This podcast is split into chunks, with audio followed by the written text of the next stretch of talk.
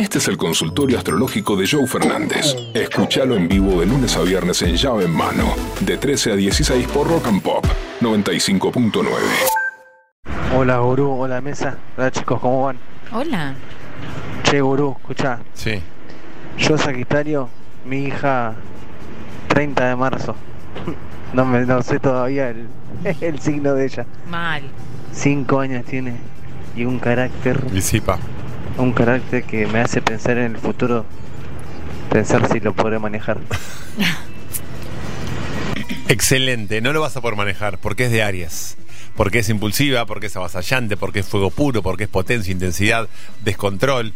Es una rebelde, es, re- es una revolucionaria. Pensá que Aries Rebelde está regido por Marte, es, el es la diosa guerrera. Entonces, cuando vos veas una guerrera amazónica, hay un libro que recomiendo a todas las mujeres y a algunos hombres, se llama Mujeres que corren con lobos. Hermoso libro. Bueno, eso habla de una mujer amazónica y describe a la perfección lo que es Aries, una mujer guerrera amazónica que va por todo y que no tiene no tiene filtro. Entonces tu hija con cinco años ya te demuestra que qué le gusta, qué no le gusta, qué le aburre, qué no le aburre. Y vos sos Sagitario, sos más buena onda, más querendón, más empático. Ella no, ella es una guerrera que va por todo. Así que muy bien que ya le ha sacado la ficha.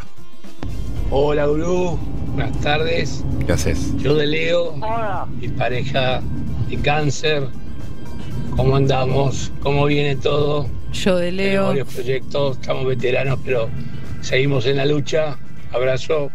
Abrazo grande, te veo muy bien con los proyectos y el 2023 es el año para tus proyectos, es año para generar algo nuevo, para generar eh, nuevas posibilidades, así que eh, a veces vos tendés a, a cortarte un poco solo. Y eso ella no te lo manifiesta porque es sensible, emocional y empática, pero ella un poco le molesta eso, que vos seas tan omnipotente y vayas por todo sin cotejar con ella las cosas.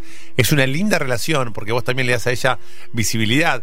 Siempre a Leo lo criticamos como no, egocéntricos, no, solamente piensan en ellos, pero Leo genera en el otro un montón de cosas positivas. Pensemos en Mick Jagger, por Total. ejemplo.